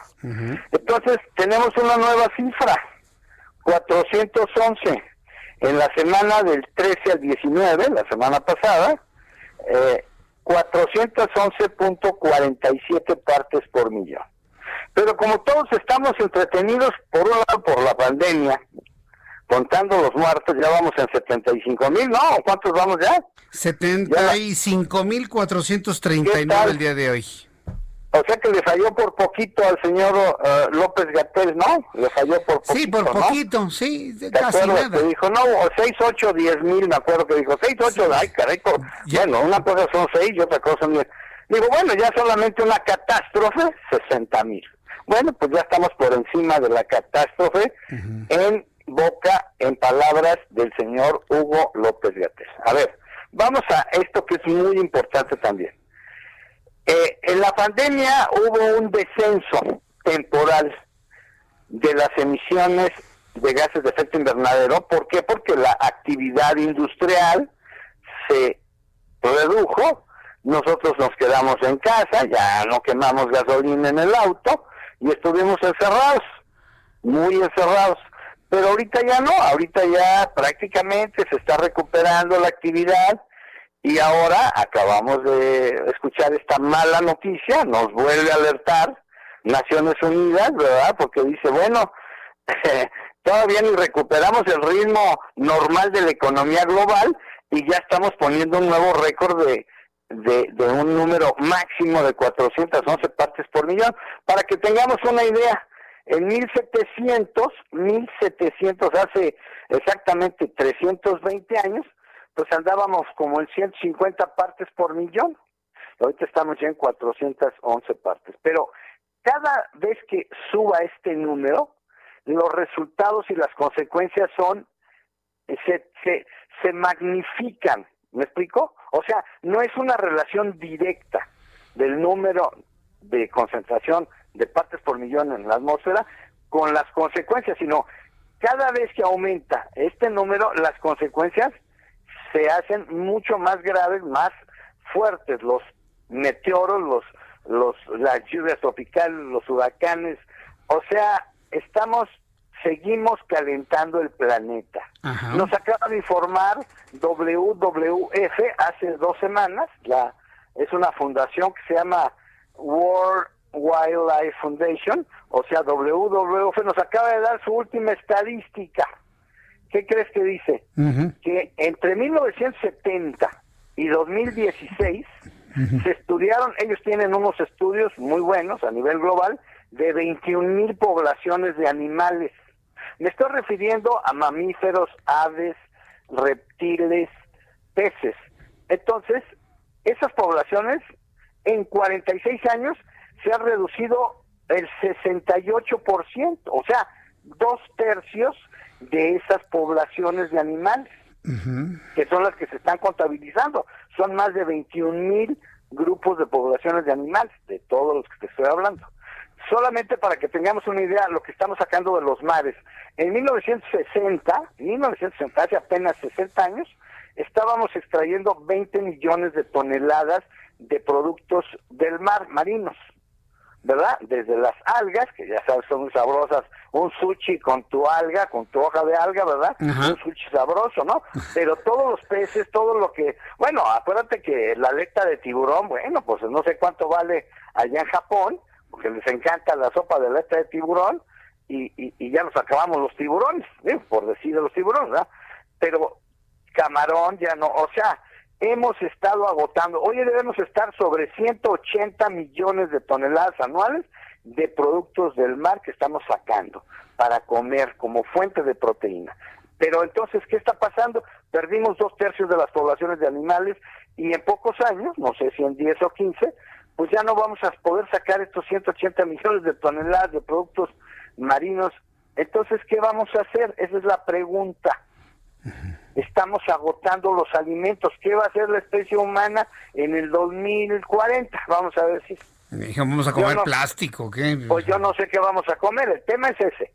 Pero hoy pareciera que eso no es importante. Pareciera que los líderes del mundo están ocupados ahorita, ¿por qué? Porque están preocupados, ¿por qué? Por la pandemia, porque se cayó la economía global, estoy de acuerdo. Pero esto que está sucediendo, estos anuncios, tanto del aumento de la concentración de CO2 a 411 partes por millón, como este reporte gravísimo. para mí es una catástrofe, o sea, nadie habla de eso, nada más su servidor aquí en el Heraldo Radio. Entonces, esto es un llamado de atención que debemos reflexionar, tenemos que recapacitar, hacer un alto y decir, a ver, a ver, a ver, a ver, ¿qué está pasando? ¿Qué estamos haciendo? Bueno, estamos haciendo mal las cosas. Estamos perdiendo ah. biodiversidad. Este año vamos a perder 4.2 millones de hectáreas, 4.2 millones de hectáreas mm. de bosques y selvas. Este año, con todo y la pandemia con todo y la pandemia. Pues ya me contestó lo que le quería preguntar. Ya, ya, me contestó lo que me, le quería preguntar, ingeniero, porque no sé si estamos o produciendo más dióxido de carbono o se está procesando menos por la, ausencia de, áreas verdes en el mundo. Exacto, o sea, estamos haciendo las dos cosas. Ah, las dos cosas. O sea, estamos perdiendo corteza vegetal, estamos destruyendo o sacando las algas, las, los millones de toneladas de algas que hay en el mar, que son también absorben CO2, acuérdate también, ellos nos ayudan más que lo que es el suelo y los bosques, pero perdemos bosques, perdemos selva, sacamos las algas y seguimos produciendo autos a gasolina. Acaba de anunciar ayer, ¿cuándo? Sí, eh, que hasta el 2035 California dice, no, a partir del 2035 vamos a prohibir los autos de gasolina. ¿Y por qué hasta el 2035? Y luego acaba de anunciar China que a partir del 2060, fíjate nada más, o sea, quiere 50, quiere 40 años más China para seguir contaminando y dice, hasta el 2060 voy a tener mi neutralidad de carbono, o sea, que ya no va a emitir emisiones. O sea, pide 40 años China. Hoy, China, para que ya terminar mi comentario, China hoy es el que colabora con más de 12 mil millones de toneladas de CO2 equivalente al año. Es el primer generador de gases de efecto invernadero del planeta, porque son 1.300 millones de chinos, ¿no? nosotros, nosotros somos 10 veces menos, nosotros somos 130 y tantos millones, pues ellos son 10 Méxicos, o sea, son 10 veces nuestro país en términos poblacionales. Entonces, si los chinos dicen que hasta el 2060, bueno, pues entonces los norteamericanos, que son los segundos, es el segundo generador más grande del mundo de gases de efecto invernadero, pues también van a decir los eh, norteamericanos, sí, pues nosotros también hasta el 2060 nos vamos. Pero ya para entonces yo creo que pronto, en el 2030, el nivel de agua de los mares debe subir cuando menos un metro, cuando menos un metro o un poco más. Y eso va a significar un problema enorme en todas las costas del mundo. Ese es mi comentario el día de hoy, mi querido Jesús Martín. Luego me dicen que soy catastrofista, no. Yo nada más estoy refiriendo los datos de Mauna Loa, del observatorio, y el reporte de WWF. Simplemente lo estoy informando, ¿por qué? Porque ya nos lo dieron, son reales, no son inventos, no son cuentos, como otras cosas. Ya sabes que aquí pues inventamos muchas cosas, ¿no? Somos buenos para el cuento, aquí en México. Pero no, estos son datos duros, reales, y nadie que yo sepa está preocupado.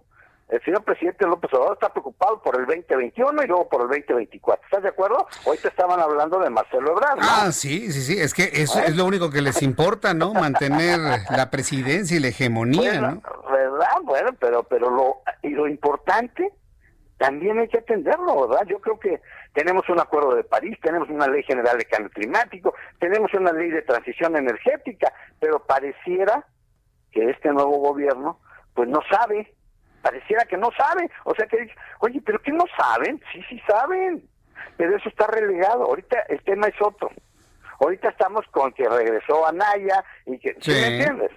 Ya pasó lo del avión, qué bueno que ya La rifa del avión que no rifó el avión. Ajá. No vendieron ni los boletos. No, ni los Los boletos ni el avión, es una pérdida horrible de dinero eso, pero ya, ya lo platicaremos. Ingeniero, yo le agradezco mucho que nos traiga estos temas de los que otros no hablan por estar metidos en la lucha por el poder en México. Yo le agradezco mucho el que, el que nos eh, salude. Nos escuchamos el próximo jueves, ingeniero. Con mucho gusto. Muy buenas tardes. Hasta luego, buenas tardes. Es el ingeniero Carlos Álvarez Flores, presidente de México Comunicación y Ambiente. Ya son las 7.52, las 7.52 horas del centro de la República Mexicana. Ah, antes de despedirnos, ah, precisamente ya que estábamos hablando de que pues está contaminando todo, pero que lo único que importa es el poder. Esto es lo que dijo López Obrador sobre el asunto de de fortalecer a petróleos mexicanos y fortalecer a la Comisión Federal de Electricidad. Está muy enojado López Obrador porque le dieron para atrás a su plan energético petrolero. Está muy enojado, está furioso porque él visualiza lo energético como a él le hubiese gustado ser presidente en los setentas, ¿sí?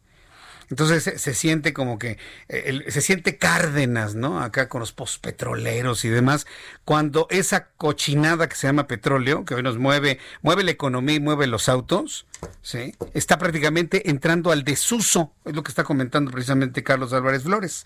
Entonces, como no pasó su plan energético de su amiga Nale, pues escúchele usted cómo se refirió hoy a cómo quiere rescatar a Pemex y CFE, sea como sea, escúchelo usted. Si podemos eh, fortalecer Pemex y la Comisión Federal de Electricidad sin necesidad de reforma constitucional, este, terminamos el sexenio así. Si eh, vemos que no es posible, porque dejaron todo esto bien amarrado. ¿sí? Con las llamadas reformas energéticas. Si vemos que no se puede, va la reforma constitucional. Si vemos que no se puede, va la reforma constitucional. Con eso que ha anunciado el presidente de la República, más de un inversionista energético en nuestro país va a decir, ¿saben qué? ¿Cuántos empleados hay? No, pues 1.500, señor. Liquídalos. Yo me voy de México. Claro, por supuesto.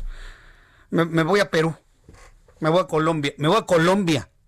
Que por cierto, Colombia tiene unos proyectos energéticos sustentables muy interesantes. ¿eh? Colombia hoy está viviendo momentos políticamente muy graves otra vez. Un recrude- recrudecimiento de la violencia, un recrudecimiento del crimen organizado. eh, el presidente Duque no ha hecho las cosas como esperaban los colombianos.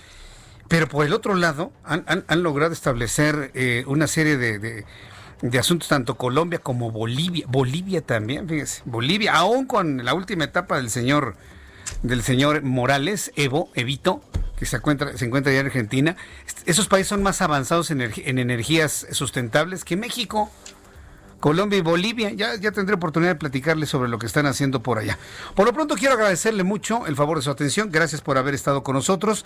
Nada más decirle rápidamente que Carlos Meléndez Román asume la dirección del SENACE, del Centro Nacional de Control de Energía. La Fiscalía General de la República determina no ir contra Marisela Morales por manipulación de testigos protegidos. Claudia Sheinbaum garantizó a los papás de los 43 el acceso al Zócalo capitalino.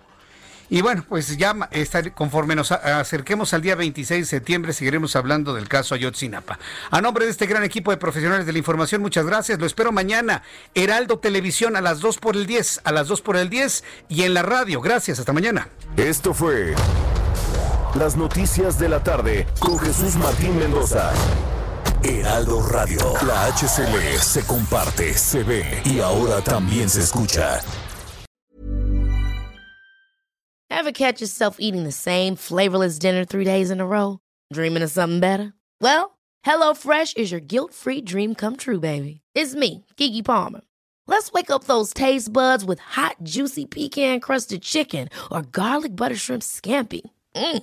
Hello Fresh. Stop dreaming of all the delicious possibilities and dig in at HelloFresh.com. Let's get this dinner party started.